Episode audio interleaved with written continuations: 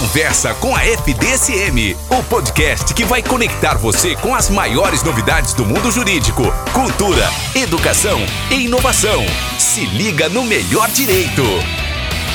Olá, você que está acompanhando Conversa com a FDSM, o podcast do melhor direito que há. Eu sou o professor Conte, falando diretamente aqui do sul de Minas, do estúdio da FDSM. Esse é o melhor direito que tem, gente FDSM. Por favor, não se esqueça, acompanhe o nosso podcast aí nas diferentes plataformas, ativa o sininho, coloca a notificação para valer, que você vai ficar sabendo tudo do nosso podcast. Segue a gente no Instagram, FDSM Underline Oficial, tem tudo a respeito não só do podcast, como também de toda a FDSM. Hoje, programa especialíssimo, com uma pessoa muito querida aqui na FDSM, a vida corrida dele, nosso querido Dr. Paulo, desembargador do TRT lá em São Paulo, professor do mestrado, está aí começando um curso para ajudar a galera justamente no exame da ordem, e a gente roubou um tempinho dele aqui, entre uma aula e outra, para ele falar sobre exame da OAB, segunda fase, direito do trabalho. Paulo, para sua saudação inicial. É, boa tarde, boa tarde a todos. É um prazer, Conte, estar aqui novamente para bater um papo e poder orientar todo mundo é, sobre essa fase difícil que é o exame de ordem. Então vamos lá, Paulo, nesse, vamos aquecer esse inverno do sul de Minas de 2022 aí da galera. A gente já gravou alguns episódios aqui e eu entendi já que o esquema da prova da segunda fase da OAB é praticamente o mesmo. Ou seja, nós teremos uma peça profissional e mais quatro questões com letra A e B para serem respondidas. É uma prova que é totalmente discursiva. Então vamos mastigar aqui um pouquinho a prova, Paulo, e no meio do caminho você vai dando as dicas dos temas aí. O Rafael Além teve aqui, apostou numa série de temas, o Hamilton falou também de alguns temas, e eu tenho certeza que você vai apostar em alguns temas aí para o pessoal também. O que, que você começaria dizendo para a galera? Estou me preparando para o exame da ordem, escolhi direito do trabalho, qual que é o pontapé inicial para estar tá arrebentando no dia da prova? Bom, é, inicialmente, uh, explicar que essa prova não tem nada de absurdo e não tem nada de tão difícil assim que você não possa fazer com tranquilidade uh, se você fez um bom curso. E o nosso curso aqui é excelente, então eu acredito que os alunos da FDSM uh, não vão ter grandes preocupações com a prova acompanhado de um pouquinho de estudo e das dicas que a gente já vai dar. E aí, não somos nós que estamos dizendo, né? A gente tem selo de qualidade, a OAB recomenda. Nota né? é, claro. A gente tem nota 5 do MEC. É, Mas falando especificamente de OAB, alto índice de aprovação claro. no exame da ordem dos nossos alunos. É, exatamente. E esse é um detalhe importante, porque às vezes você investe mais numa faculdade, tem que se esforçar um pouco mais para fazer uma faculdade melhor, mas isso em algum momento vai ter retorno. Isso é, é, é praticamente certo. A palavra-chave você usou é investimento. Isso. Investimento me traz retorno. Vai, é, se você faz investimento, você faz retorno. E, e é claro, a gente tem alunos que eh, estudam mais durante o curso e tem alunos que estudam menos durante o curso, que estudam melhor e estudam pior. Isso faz parte eh, de qualquer curso. Isso é natural. qualquer faculdade. É assim que é funciona. É natural. Mas o conteúdo programático de qualquer exame de ordem, aqui na FDSM, você tem dentro da sala de aula. Você pode falar assim, ah, eu não sei isso mas você não vai falar, eu não tive isso. Então, é muito importante isso para você saber aonde você está, aonde você se situa. E, e, aqui na FDSM a gente tem orgulho do nosso corpo docente e sabe, e, e conversa e, e entende que tudo vocês vão ter. Vamos lá, vamos falar especificamente do exame de ordem, basicamente da segunda fase. A primeira, o primeiro detalhe para aquele que escolheu o direito do trabalho é lembrar que a prova é feita com consulta à legislação. E se é feita com consulta à legislação, você tem que estar habituado com essa consulta. Conhecer a Conhe legislação. Conhecer a legislação, assim, mas é, é, é, também isso, professor Conte, mas é habituado. Quer dizer, se eu vou para uma prova com um livro, com um código que eu nunca abri na minha vida, É lógico que, mesmo eu podendo consultar esse código naquela prova, ele não vai me auxiliar muito, porque eu vou perder muito tempo procurando aquilo que eu quero. E por conta da moçada, da idade da galera que vai fazer o exame da ordem, principalmente, nós precisamos destacar aqui: é impresso É, o livro. é físico. Não é eletrônico, até porque seu celular vai ficar grampeado lá dentro de um saquinho logo na porta. Exatamente isso. Então, a gente está acostumado a ver a moçada usar os meios eletrônicos. Facilitam, a gente tem Claro, também. claro. A gente tem os Vadmecum, CLT, as constituições, tudo no celular. Dia da prova do exame da ordem não pode. Então já pega antes, é isso que você está falando. Exatamente. Escolhe lá a sua CLT, Pra- a sua pra Constituição. qual- Isso, para qualquer área. É. Para processo civil, para um código, de, um código penal. Penal, civil, penal. Então, tributário, constitucional e tudo mais. Qual é a dica? A dica é você prestar atenção, porque, afinal de contas, você vai fazer uma prova, a prova é escrita, e você pode consultar legislação. É imperdoável que você possa consultar e não consulte porque não sabe onde está naquele livro que está com você. Então vamos falar de direito do trabalho. Direito do trabalho, é, a gente não tem um código de processo do trabalho, nem um, um código de direito do trabalho. A gente tem tudo isso numa CLT, que é uma consolidação das leis do trabalho. Eu pediria para vocês tomarem muito cuidado com o vademecum. Por quê? Porque a CLT é um livro que se divide em duas partes. Uma parte foi codificada. Getúlio Vargas, lá em 1940, quando determinou que fosse feita uma lei trabalhista geral para o Brasil, nomeou uma comissão e estabeleceu que essa comissão fizesse essa lei. Quando chegou em 40 e final de 42, Getúlio já estava, cadê a lei, cadê a lei, cadê a lei? Essa comissão teve que apressar os trabalhos. Então, nós temos a CLT, que é uma consolidação, insisto, e não é um código, porque é um compilado de leis. Nós temos, do, do artigo 1 até o 920 e poucos, está uma parte que está codificada. Então, você encontra lá, artigo 1 2 3 Só que na outra parte, que é, que é a segundo, livro 2, vamos chamar assim, da CLT, são as leis esparsas. Então, tem a lei do Fundo de Garantia, tem a lei do Vale Transporte, tem a lei do Seguro-Desemprego, tem a lei do. E, e assim por E diante. aí vai juntando. E aí vai juntando. Só que tem um problema, Conte. As editoras, não existe um rol de leis para serem colocadas nessa segunda parte. E tem editora que, assim, é, não muito honestamente, coloca poucas leis. Não um outro livro. isso, não existe muito rol, não existe, não existe um rol tá necessário fechado. de leis, não, é- não existe um, um rol fechado de leis. Então, vamos imaginar, você é perguntado sobre é, uma questão de fundo de garantia, fundo de E- garantia não está na parte codificada, está na outra parte. E você vai procurar lá na outra parte, não tem Não essa tem a lei. Então, é imperdoável, e aqui fica a nossa dica, e é por isso que quem ouve a gente sabe disso, é imperdoável que você vá para uma prova sem conhecer a tua CLT. Nós estamos falando de uma prova de eh, segunda fase de OAB de trabalho. Constituição, é claro, você vai levar a sua, leva uma Constituição, mas leva uma CLT, e, e aí fica a dica, hashtag fica a dica. Procurem comprar a CLT de editoras sérias. A LTR, eh, na área trabalhista, é muito conhecida. É, Saraiva, pode ser, mas ah, a Saraiva completa. Ou, ou, ou o Vadmecum da Saraiva até dá para comprar.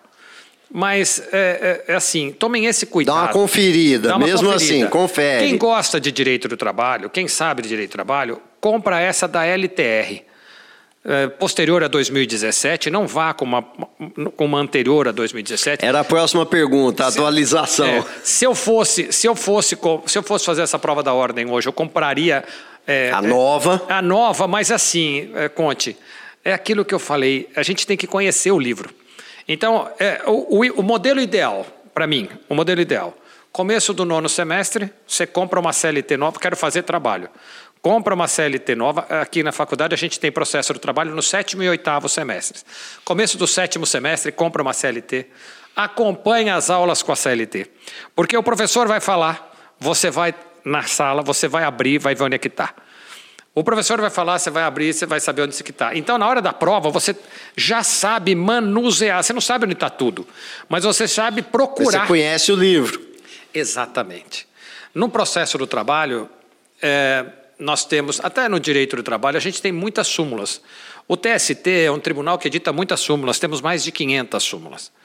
Mas procurar a súmula uma por uma no meio de uma prova que você tem quatro horas para fazer é um assim é inviabilizar. Não consegue, é um inferno mesmo. Não e, tem jeito. e a OAB ela se notabiliza por fazer questões é, que infelizmente estão lá sumuladas de forma certo ou errado está sumulada.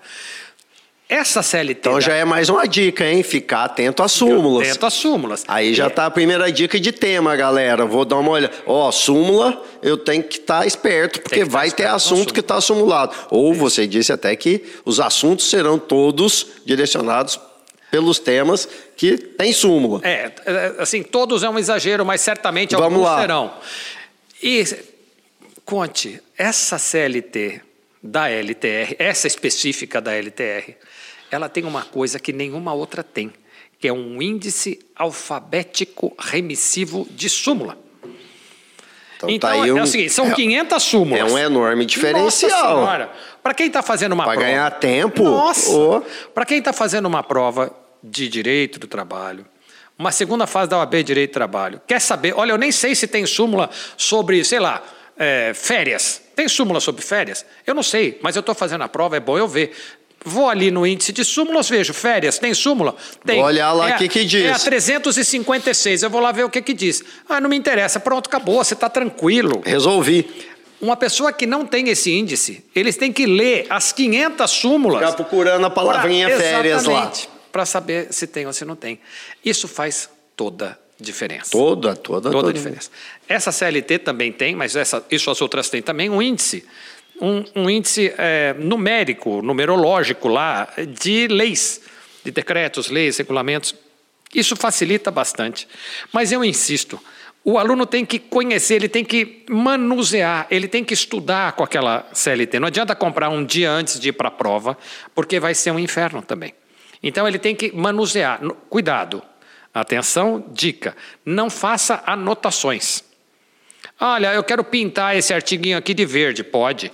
Mas eu quero escrever aqui também, vide artigo. Não, não pode. Não pode. Isso Aí é considerado você... cola. É considerado cola e você não vai poder usar essa legislação na hora da prova. Ah, professor, eu quero colocar aqueles post-it que tem, que, que tem marcação.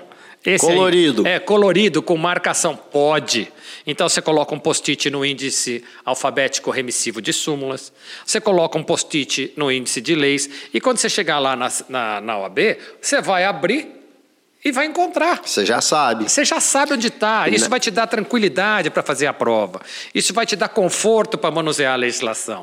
Deram é uma diferente. dica aqui para a gente num outro podcast, Paulo, que já tem também post-it impresso com determinadas referências impressas e que esse o edital da, da, da GV aceita. Sim. Então você tem que comprar o post-it que já vem, além de colorido, sim. marcado lá. Constituição, CLT. Sim, sim. Tem, é só entrar na internet aí, galera. Procura que você vai poder separar seu código, sua, sua CLT, Se sua for Constituição, um né? seu VADMECO. E isso é aceito, porque já veio impresso, isso. não foi você que marcou. Isso, isso é importante. Você vai fazer a marcação com a cor, você tem que tá com ela na cabeça. Não pode Sim. escrever lá no post-it, não. Não pode. Fique esperto, hein? É, isso mesmo. Dica de ouro que só tem no podcast Conversa com a FDSM. Isso. Vamos lá, Paulo. São Vamos detalhes que, que fazem a diferença. Que fazem toda a diferença na hora de realização de uma prova.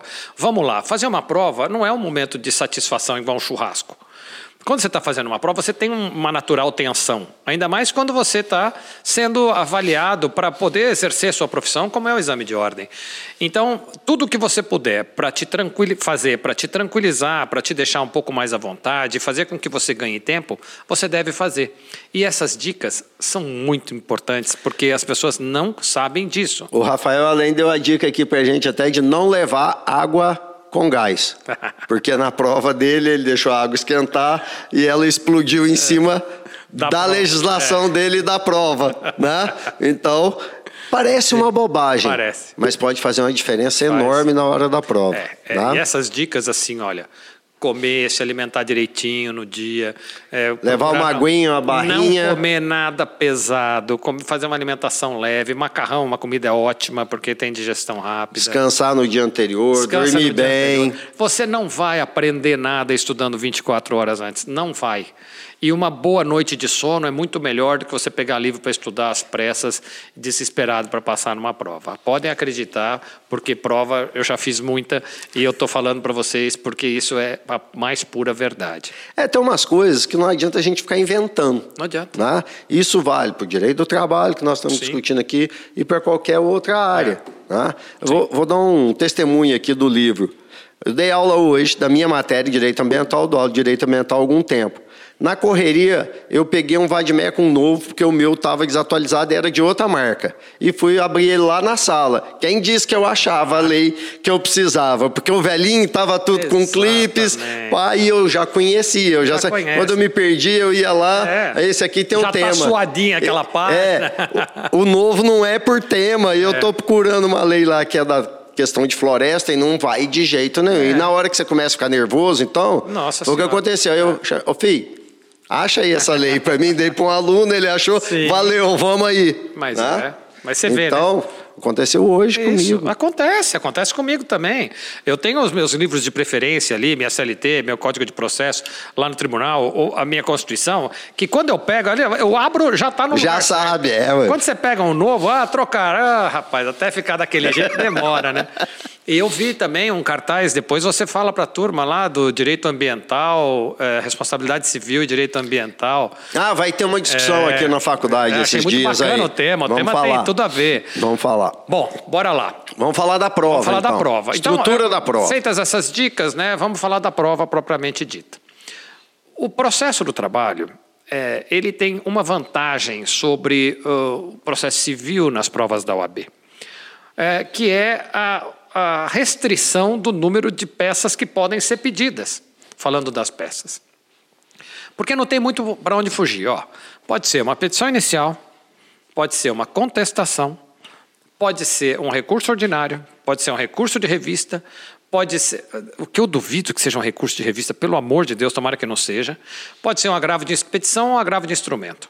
Então a gente limita o, o- o grande grupo a sete peças. É claro que pode cair alguma coisa diferente disso. Sim, vai? sem pode cair dúvida. o mandado de segurança, pode. Mas assim, eu, eu não vi. Ainda não aconteceu. É, eu não vi isso acontecer ainda. Ainda não aconteceu. Eu, eu, eu, assim, é, se fosse para dar uma dica, se fosse para fazer uma aposta, eu apostaria no concurso, no próximo concurso, que vai ser no final do ano, né? É, concurso, é, prova da OAB, né? Eu falo como concurso, mas a, a próxima prova da OAB, eu investiria na petição inicial, no recurso ordinário. São peças que é, não caíram na última e tem, tem possibilidade de cair nas próximas. Porque não tem muito o que perguntar. Não tem muito. Não tem como fugir disso, não né? tem muito como fugir disso. Na verdade. Claro, existem outras peças. Ah, impugnação de cálculos. Pode, mas é muito É muito específico. específico. Não acredito que. E a gente sabe que na prática não é o advogado mesmo que faz, ele vai Não. contratar um perito para Sim, fazer isso. sim, né? exatamente. E a AGV, a OAB já sabe. Porque no fundo, no fundo não, na verdade, o que se avalia lá é você tem capacidade para atuar como um profissional Sim. de advocacia? Sim. É isso que a prova É está isso. avaliando, né? É isso. Então vamos lá, já teve uma dica aqui. Então, vamos lá. Aquelas famosas dicas de ouro, né? Então a aposta é no na, petição inicial, é recurso ordinário. recurso ordinário. Assim, é- é- por favor, é, um- é apenas um chute. Mas, quem sabe dá certo, né? Quando a gente joga na loteria. Depois da prova, um nós vamos dar aqui o resultado do, do, do palpite. Vamos ver. Então, é o seguinte, vamos lá. É, são peças é, que a gente precisa prestar bastante atenção. Ah, a petição inicial com especial atenção, porque a reforma trabalhista, a Lei 13467 de 2017, trouxe alguma alteração é, com relação à reforma, à, à petição inicial, em especial no que se refere à apresentação de pedidos com a indicação do valor correspondente. Então, até antes. Até chegar nesse ponto, segue o roteiro das É. outras áreas do direito também. Vou endereçar. Sim, é, a, o- o- a- a forma de uma petição ela é muito parecida em qualquer área do direito. Então, endereçamento para o juiz a quem é dirigida. O artigo 840 da CLT estabelece, traz os requisitos da petição inicial pelo rito ordinário. Dois ritos, tá? Ordinário e sumaríssimo. Uh, 852A até o 852I da CLT falam do rito sumaríssimo. Mas 840 da CLT fala da petição inicial que deve ser apresentada pelo rito ordinário, ou seja, para aquelas ações que têm como valor da causa mais de 40 salários mínimos. Então, para esses, para esses casos, a CLT elenca cinco requisitos. Indicação do juiz a quem é dirigida. Excelentíssimo senhor, doutor, juiz do trabalho da. Qualificação das partes. Então, qualificação do autor, qualificação do réu. Lembrem que qualificação é individualização. Então, nome, profissão, é, endereço, CPF, RG, número da carteira de trabalho, se tiver, do autor. Porque normalmente no processo do trabalho, quem ajuiza a ação é o empregado ou ex-empregado. E do réu?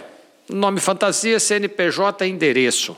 Ah, eu não tenho o nome da é, fantasia. Não tem problema. Pode botar o nome da empresa, né, a razão social e endereço, sem problema nenhum.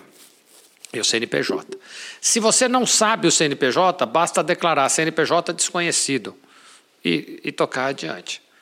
Cuidado, especial atenção com os endereços do autor e do réu, porque eles têm que ser bem detalhados, com nome de, de rua, número, CEP, eh, sala, se for o caso, assim por diante, porque isso é fundamental. A partir daí, é, o, o, aluno pode fazer, é, pode lembrar que fazer uma petição inicial é, na verdade, contar uma história. É uma história bem contada, só que você tem que escrever. E que tem um roteiro. Exatamente. Então começa do começo. Olha, o Paulo foi admitido na empresa na data de tal, para exercer a função era... de tal, recebendo o salário de tal, e trabalhou até tanto quando exercia a função de tanto e recebia salário de tanto. Isso é básico para a gente começar a conversar. Conte. O processo do trabalho é diferente do processo civil na essência apenas por um motivo. É que, num processo civil, o autor, quando ajuiza uma ação, pede uma coisa: quero despejo, quero indenização por perdas e danos, eu quero, sei lá, divórcio, não interessa, uma coisa. E no processo do trabalho, como o, o, o, o, contrato de trabalho é rompido na enorme maioria das vezes, cada ação trabalhista tem uma, ao invés de um, uma série de pedidos que são formulados em virtude daquela ruptura contratual. Então, o que acontece é que a, a, petição inicial trabalhista ela acaba sendo mais trabalhosa do que uma petição inicial cível, porque tem é, mais pedidos. Exatamente. Não é mais e, pedidos, mais itens a serem considerados no pedido. Exatamente. E o terceiro requisito da petição inicial, lá do artigo 840, o primeiro é indicação do juiz, o segundo é qualificação das partes, o terceiro é breve, olha, Breve. Breve, a lei traz esse breve, não sou eu. Breve exposição dos fatos, que na verdade corresponde à causa de pedir. Só que no cível, você tem que mostrar ali por que, que você vai pedir isso. depois. Conte, você falou exatamente isso. Eu falo para os meus alunos que a causa de pedir é o porquê do pedido. Ó, oh, eu quero pedir hora extra. Por quê? Porque eu é trabalhava de depois do horário. Exatamente. Aí é a causa de pedir. Essa é uma dica que é simples e que você não vai esquecer nunca. É o porquê do pedido. Porque você sabe o que você vai pedir. Ó, eu tenho que pedir hora extra. Por quê? Porque ele trabalhava das sete da manhã às dez da noite, sem intervalo para refeição de segunda a domingo. É isso. Então, é, no processo civil, eu tenho, como eu vou pedir reparação por perdas e danos, então eu tenho que trazer a causa de pedir do pedido de reparação de perdas e danos, o que é muito simples. No processo do trabalho, eu tenho que colocar a causa de pedir de cada um dos pedidos que eu estou formulando. E em cada petição inicial, eu formulo 15, 20, 30 pedidos. É aviso prévio, férias, fundo de garantia, 13 terceiro, horas extras, indenização por assédio moral, indenização. Então, são muitos Plano pedidos. de saúde que não é. pagou, estava previsto. Então, exatamente. Aumento. De... É, é, claro que isso varia de petição para petição. De caso para caso. De caso para caso. Só que, na enorme maioria das vezes, uma ação trabalhista ela envolve uma pluralidade de pedidos. Já está aí a razão do breve. Exatamente. Se eu for ficar contando uma história gigante para cada causa de pedir, Isso. não tem fim a minha petição inicial. Exatamente. E, e o- e qual é o problema, Conte? O problema é que nessa, nessa, nesse número grande de pedidos, o aluno às vezes se complica, e o advogado também, não é só o aluno, né? Porque ele não se organiza. Então, a dica de ouro de elaboração de uma petição inicial é você relacionar tudo que você vai pedir primeiro e depois você fazer a sua petição inicial, depois de qualificar, colocar os dados do contrato, abrindo subtítulos para cada um dos pedidos que você vai fazer. Porque daí você organiza a causa de pedir e já prepara os pedidos lá pedido, para frente. claro. Então você abre um tópico assim, ó, do contrato de trabalho. E aí você vai fala data de admissão, demissão, salário, função. Depois você vai começar a ver o que, que você vai pedir. Então, eu vou pedir horas extras. Então, abra um subtítulo, das horas extras. E nesse, e nesse capítulo, vamos chamar assim, da petição inicial, você vai dar a causa de pedir do pedido de horas extras. Olha, que o Trabalhou Paulo, depois do horário normal que o Paulo durante tantos trabalhava das 8 da manhã às 7 da noite, de segunda a sexta-feira, sem nunca ter recebido hora extra, sem nunca ter tido intervalo para a refeição. Por isso, vem respeitosamente pedir o pagamento das horas extras. Ponto. Causa e pedido. Já É, colocou já, junto já coloca ali, é. Beleza. Faz- fazendo jus, né, Já o pagamento das horas extras. Da equiparação salarial. Abre outro subtítulo. Olha, o Paulo trabalhava fazendo a mesma coisa que o Conte. Eles trabalhavam na mesma empresa, tinham os mesmos salários, Mesmo horário, mesma função. mesma função, só que o Conte ganhava duas vezes mais que o Paulo. E, e- e por isso, isso não é justo, viola o princípio da isonomia, eu quero ganhar a mesma coisa que o Conte. Desde o dia tal até o dia Até tal, o dia foi tal. quando eu assumi Outro a mesma função. Outro subitem. Terceiro subitem, do assédio moral. O Paulo trabalhava na empresa desde tanto, mas era xingado, humilhado, eh, apanhava do empregador, que era o fulano de tal, e por isso faz jus a uma indenização. E assim para cada um dos pedidos. Fazendo dessa forma, o aluno vai se organizar e vai, quando chegar no final do pedido, ele vai ter que abrir um, um item do Um pedido, item do que é o pedido. quarto requisito que está relacionado lá no artigo Lá no 840. E aí ele vai, basta ele elencar os, subitens lá. os subitens que ele tem. O detalhe da reforma trabalhista é que, a partir de dezembro de 2017, cada pedido deve corresponder a um valor correspondente. Tá. Corresponder a um valor correspondente foi ruim, mas eh, cada pedido deve ter um valor correspondente a ele. Antigamente eu fazia uma petição inicial trabalhista e dizia assim: horas extras a calcular. Férias a calcular, não precisava indicar o valor dos pedidos.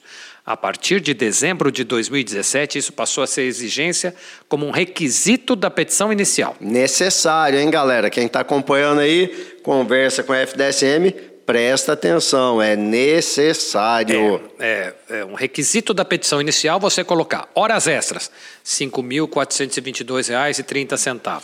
Paulo, Equiparação na- salarial, X. Então vamos lá, vamos falar especificamente do exame da ordem. Eu não vou ter cal- condição de ficar calculando Não, e tal. claro que não. Eu vou colocar um número Você lá. vai chutar um Vou número. chutar, beleza. É, vai chutar um número qualquer lá, é, hora- mas não deixa sem esse número. Tem que ter o número. Tem que colocar esse número. Olha, X, entendeu? Para o examinador saber que você Que sabe. você sabe que tem que pôr. Exatamente. Tá. Então, é, veja só, professor Conte, isso é muito importante, porque isso é, é uma mudança que aconteceu na Mesmo no caso do subitem da nossa petição aqui, assédio moral, eu tenho que dar um valor para ele. Opa, opa. Tá. Todos, todos, todos. O detalhe é o que eu vou falar agora, que só quem ouve a gente sabe.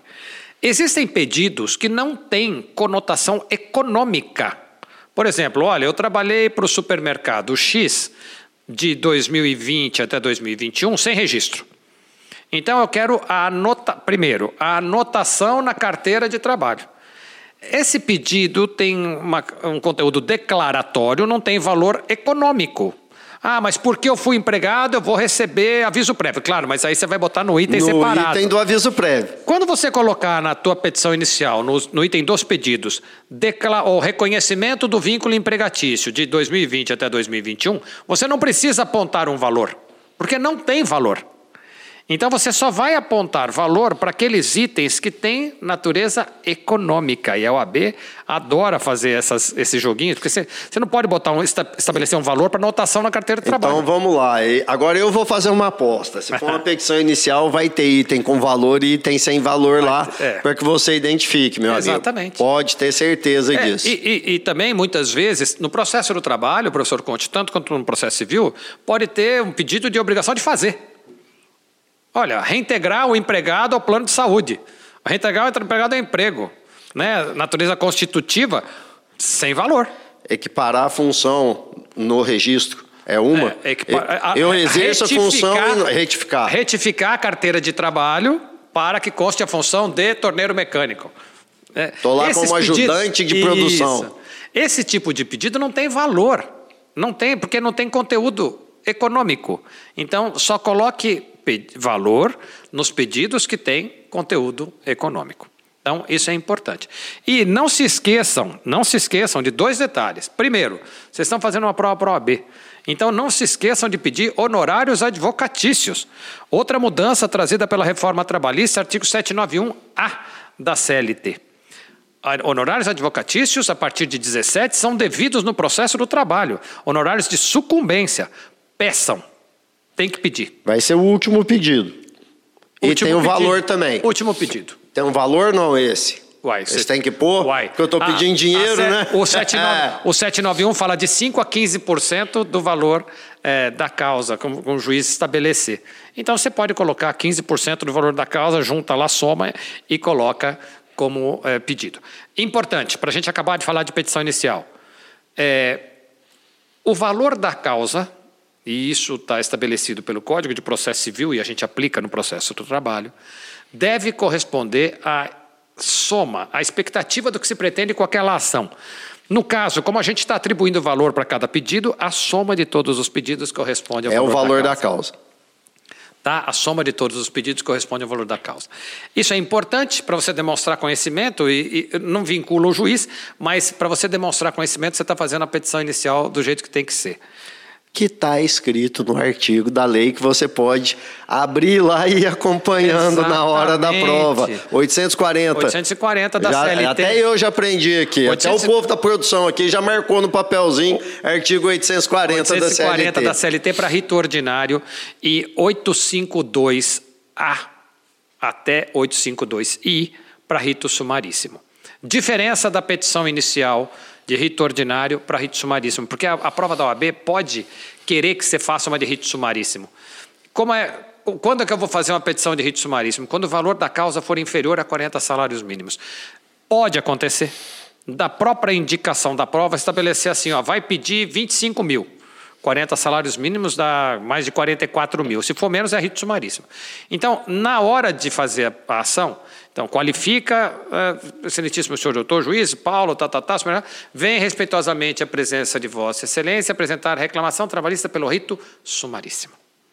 Indica Já o rito. define na peça. Indica o rito. Havia três diferenças, basicamente, entre as petições iniciais de rito ordinário e rito sumaríssimo. A mais importante: no rito sumaríssimo, o pedido tinha que ser certo, determinado e indicar o valor correspondente. Cada pedido tinha indicação do valor. E isso agora não tem mais diferença com o rito ordinário, porque, Porque vale para o rito ordinário também. com a mudança do artigo 840, vale para o rito ordinário também. Segunda questão que pode ser uma pegadinha, e aí eu peço especial atenção de vocês. As ações não podem ser pelo rito sumaríssimo quando tiver como parte a administração pública direta, indireta ou fundacional. Então, ação contra a prefeitura, ação contra o Estado, ação contra a União, não pode correr pelo rito sumaríssimo, mesmo que o valor da causa seja inferior a 40 salários mínimos. Então, especial atenção nesse detalhe. Aí é a parte que determina o rito, não o valor. Exatamente. Então, às vezes, a- a- nós temos muitas hipóteses de terceirização hoje no direito, não é? Então, pode acontecer de um problema indicar uma ação contra duas empresas, contra a empresa de prestação de serviço do Zé e a prefeitura do município de Pouso Alegre. Acabou, não pode ser pelo rito sumaríssimo. Um abraço. Mesmo que o valor da ação seja inferior a 40 salários mínimos, não pode ser pelo rito Porque tem a sumaríssimo. prefeitura. Porque tem a prefeitura. Então, atenção especial para esse detalhe. Uma dica: leiam antes da prova, uns dois, três dias antes da prova, dêem uma lida no 840 e no 852A até 852I para ter tranquilidade para fazer as provas nesse sentido. A petição inicial não é uma peça difícil de fazer, Conte, mas é uma peça trabalhosa por causa desse, desse número de causas de pedir e pedidos correspondentes, tá? Mas você deu a dica que relaciona o pedido, Isso. vai construindo a causa de pedir do lado. Um professor meu no cursinho, quando eu estava fazendo o cursinho para fazer essa prova, um professor meu me deu uma dica. Ele falou assim: pega uma, uma folha de papel em branco, divide no meio. Tá? De um lado coloca pedido e de outro coloca causa de pedir e faz um rascunhinho do lado. Pedido, olha, vou ter que pedir isso, isso, isso, isso, isso, isso. E aí, por quê? Por isso, por isso, por isso, por isso, por isso. Na hora de fazer a prova, você só Tá vai pronto, organizando. tá pronto. Tá pronto. Show de bola. Porque Essa- aí você tem uma organização interessante, você perde 15 minutos, 20 minutos para fazer isso, mas eh, você economiza muito tempo de prova posteriormente. Meu amigo, esse tipo de dica só tem aqui no Conversa com a FDSM. Não tem outro podcast que dá esse tipo de dica. Ó, acompanha a gente aí, ativa sininho, ativa a notificação e o nosso Insta é FDSM underline oficial. As questões, Paulo. Bom, eh, Vamos só, lá, Só, porque- só para a gente finalizar aqui, Ah, né? tem que falando pôr do recurso local e data. Local e data e assinatura. Sem pôr nada, né? Sem pôr Não nada. pode inventar nome. Não pode, não- nem porque tá no edital, não É. põe nada Não lá, põe nada porque identifica Advogado prova. XXX. Porque você identifica a prova. É. Bom, é, Recurso. Recurso, ordinário. recurso ordinário. O recurso ordinário equivale, no processo do trabalho, ao recurso de apelação. Então, é um recurso amplo. Os detalhes que vocês têm que prestar atenção. Petição de apresentação feita para o juiz que proferiu a sentença. Então, a sentença foi dada pelo juiz da primeira vara do trabalho de Pouso Alegre. Então você vai fazer uma petição endereçada para o juiz da primeira vara de trabalho de Pouso Alegre, dizendo: olha, Paulo, nos autos da ação trabalhista que move contra X, vem respeitosamente a presença de Vossa Excelência, nos termos do artigo 895 da CLT, apresentar recurso ordinário. Então, o endereçamento do recurso ordinário é feito para, Para o juiz da causa. Da causa. Detalhe importante: se o recurso estiver sendo interposto pelo autor, então, verifica se houve a condenação em custas e, se houve, peça a isenção por ser beneficiário da justiça gratuita, se for o caso. Ou então diga que está juntando o comprovante guia eh, GRU, eh, Guia de Recolhimento para a União, comprovando o pagamento das custas. Se for contra a empresa, se você estiver fazer um recurso ordinário eh, pela empresa, dois detalhes importantes. Abre um parágrafo, depois de, daquele primeiro que vem respeitosamente, apresente Vossa Excelência, apresentar recurso ordinário. Coloque assim, nessa petição de apresentação ainda para o juiz de primeiro grau. Apresenta em anexo os comprovantes de pagamento de custas e depósito recursal. Não esqueça disso, porque no recurso, quando ele é interposto pelo réu, tem que pagar custas e preparo. E você tem que demonstrar que sabe isso. Termos em que pede deferimento, data e uh, uma suposta assinatura. Local, data e uma suposta assinatura. Essa petição você vai, vai ser dirigida para o juiz da causa. Anexo a ela, você vai fazer uma outra petição, dirigida para o presidente do tribunal. No caso aqui de Minas, Tribunal da Terceira Região, Minas Gerais, Tribunal do Trabalho. Por quê? Porque esta sim é a peça de recurso. Esse é o recurso. Esse é o recurso. Que Então não você faz. encaminhamento. Como você não sabe para qual desembargador esse recurso será distribuído, você endereça essa petição para o presidente do tribunal. Excelentíssimo senhor doutor juiz presidente do Egrégio, Tribunal Regional do Trabalho da Terceira Região, Belo Horizonte ou Minas Gerais. Ponto.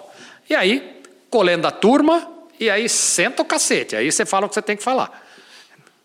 Aí você fala o que você tem que falar. Você é, tome cuidado, porque o, o, tribunal só vai poder se manifestar sobre os pontos que você alegar no recurso. Então você só devolve a matéria para apreciação do tribunal daquilo Se- que você alegar. se você alegar. recurso. Lembrem que tem um detalhe o processo do trabalho. Eu não acredito, mas eu vou falar. Não existe agravo de instrumento no processo do trabalho, da mesma forma, existe até, mas não da mesma forma que existe no civil. O agravo de instrumento no processo do trabalho tem uma única finalidade: destrancar recurso que teve seu segmento denegado. Então, o juiz recusou o recurso por qualquer motivo, agravo de instrumento faz o processo subir. Então, não existe recurso para decisão interlocutória. Pode ter sobrado uma decisão interlocutória lá atrás, no curso do processo. Sei lá, você quis ouvir uma testemunha, o juiz O indeferiu. juiz diz que não. Não tem nada para fazer naquele momento. Só que no recurso você pode voltar isso em preliminar. Então, observem se teve algum cerceamento de defesa, se teve alguma coisa. Se teve, antes de apresentar o mérito do recurso, você abre um preliminarmente Preliminares. e pede a nulidade da sentença por cerceamento de defesa ou nulidade julgada. Enfim, e aí o mérito. No mérito, você vai pedir. Você tem, que, tem um princípio que chama princípio da dialeticidade. O que, que significa isso? Que você não pode repetir na- no recurso aquilo que ficou na sentença. Então você tem que tomar cuidado na- no recurso, se cair o recurso, para atacar a sentença.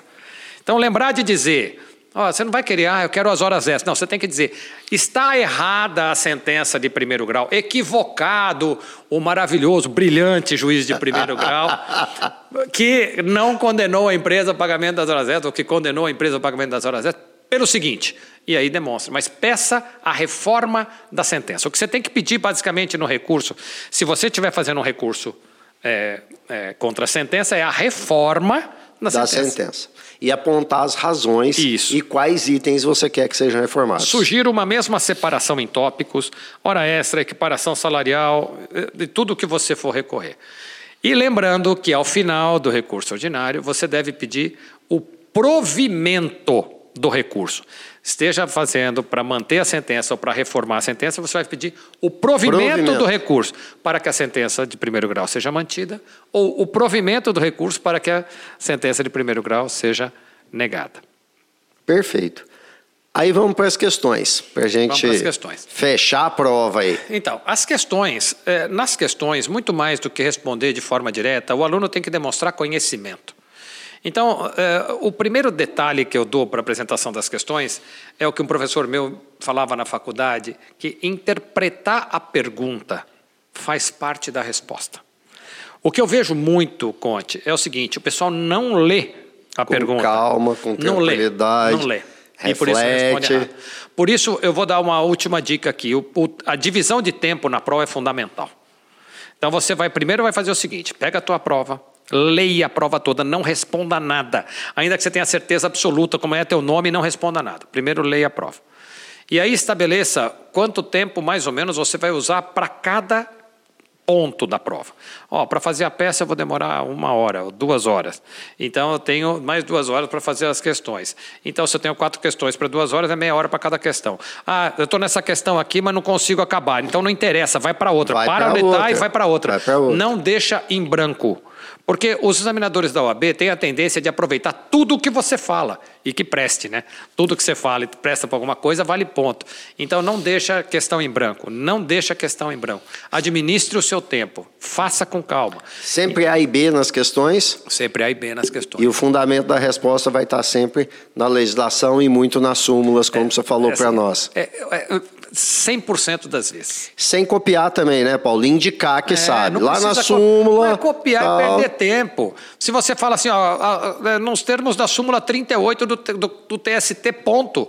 Você não tem que perder mais tempo copiando o que está na súmula. As férias estão regulamentadas lá na Isso. 351, sei lá se é esse o nome que você falou aqui agora há pouco. Pronto, acabou. E vamos aí. Entendeu? Você, o aluno não precisa perder tempo. Ele não precisa copiar a lei.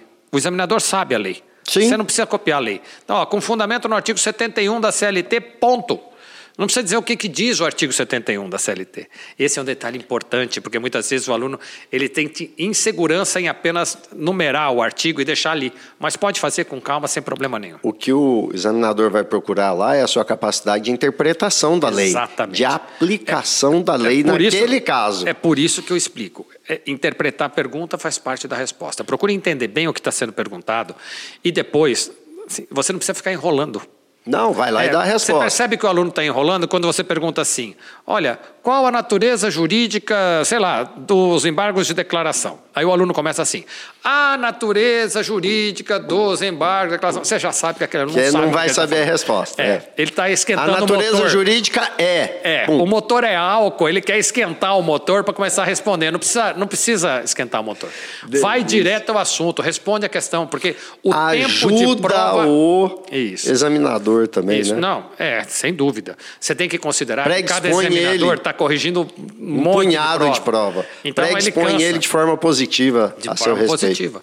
Porque uma coisa, Conte, isso é subjetivo, é inato do ser humano. Se eu estou corrigindo a primeira prova da pilha, eu tenho uma paciência que eu não vou ter com a última prova da pilha. É, a gente corrige prova, a gente sabe então, que é assim. Então, é por isso que eu, eu, indico tomar esse tipo de cuidado. Responda diretamente aquilo que está sendo perguntado, sem procurar enrolar, sem citar, sem é, copiar a legislação, porque é desnecessário. Agora, demonstre conhecimento. Demonstrar conhecimento é responder de forma completa. Se você sabe que tem duas correntes sobre aquilo, cite as duas correntes sobre aquilo. Porque é, nas provas objetivas é mais fácil para o aluno discorrer, é mais fácil, é, subjetivas, né? Na, nas provas escritas é mais fácil para o aluno explicar, mostrar que sabe. Por exemplo, é, essa questão mesmo que eu falei, natureza jurídica dos embargos de declaração. Olha, tem gente que acha que é recurso, por isso, por isso, por isso. Tem gente que acha que não é recurso, por aquilo, por aquilo, por aquilo. Eu acho que é isso. É, é bom, é importante o aluno se, se posicionar. posicionar se posicionar. Beleza. Além disso, professor Conte, uma noite tranquila de sono. Uh, muita... Garrafinha de água sem gás. Garrafinha de água sem gás, barrinha, um chocolatinho, barrinha, uma barrinha. É, o chocolate derrete, né? É. Eu prefiro alguma coisa doce. É um docinho de leite, já que nós estamos em Minas, né? Um docinho de leite, uma balinha de goma, é da hora também, eu gosto. Eu também. E, e é. Porque é qualquer coisa que tem uma glicose ali que vai te pra dar um dar. Um, uma o levantada. É, o chocolate é uma péssima ideia. E comer um macarrãozinho com molho vermelho, coisa não pesada, umas duas horas antes da prova, para ter tranquilidade e sossego para fazer a prova. Show de bola. Galera, Paulo, você já sabe, a gente tem uma assinatura aqui agora. Foi uma construção coletiva do povo todo aí, do backstage, aprendi umas palavras Boa. bonitas para falar no, no, no aqui é. no podcast. O povo dos bastidores, tá. o famoso alô, produção. é, galera que está aqui do nosso lado dando uma força danada, senão isso aqui não aconteceria. E a nossa assinatura agora é a seguinte: quando a prosa é boa, o tempo voa. Ah, você gostou, né, Paulo? Ah, ficou a assinatura do nosso podcast. E aconteceu isso hoje com a gente. Ninguém tinha dúvida que ia ser assim. Então, para você se despedir, deixar sua dica final, sua consideração final, para a gente poder encerrar o nosso papo de hoje, Paulo. minha consideração é não deixa para estudar no dia da prova, estuda antes. É, ninguém vai conseguir sucesso numa prova estudando no dia ou no final de semana antes. O estudo tem que ser é, regrado, tem que ser aos pouquinhos, todo dia. Se vocês estiverem fazendo ainda o, o último semestre da faculdade, ou penúltimo, enfim, aproveitem os seus professores, tirem dúvidas com eles, vejam, é, vejam o, o, aqueles pontos que você tem mais dificuldade e converse com seus professores. E a dica final: para você não chegar numa prova sem saber nada a respeito daquela prova, pega a prova de anos anteriores, dê uma olhada. Veja como são feitas as perguntas. As perguntas da OAB, elas têm uma forma específica de serem feitas. Do mesmo jeito que eu preciso conhecer a minha CLT, Isso. eu preciso conhecer a prova que Isso. vou fazer. Não se preocupe em resolver a prova. Pode até ser, faz, tenta resolver, mas leiam pelo menos a prova para você chegar lá não ser surpreendido pelo tipo de pergunta que vai ser feita ou pelo tipo de peça que vai ser feita, porque você não vai chegar lá e vai estar assim, faça um recurso ordinário. Você vai ter que ver e vai, e vai ter que intuir qual é a peça que você tem é que fazer. É a historinha da historinha Exatamente. que vai sair. Exatamente. Então, consultar provas anteriores, pelo menos uma prova anterior, é sempre legal, uma dica interessante. E conte com a gente aqui para o que você precisar. Estamos aqui na FDSM. Beleza, Paulo, muito obrigado. De novo agradecer a todo mundo, mas principalmente você que está acompanhando aí, conversa com a FDSM. Segue a gente no Instagram, FDSM Underline Oficial ativa sininho e notificação em todas as suas plataformas aí. Até o próximo, muito obrigado, um grande abraço. Conversa com a FDSM, o podcast que vai conectar você com as maiores novidades do mundo jurídico, cultura, educação e inovação. Se liga no melhor direito.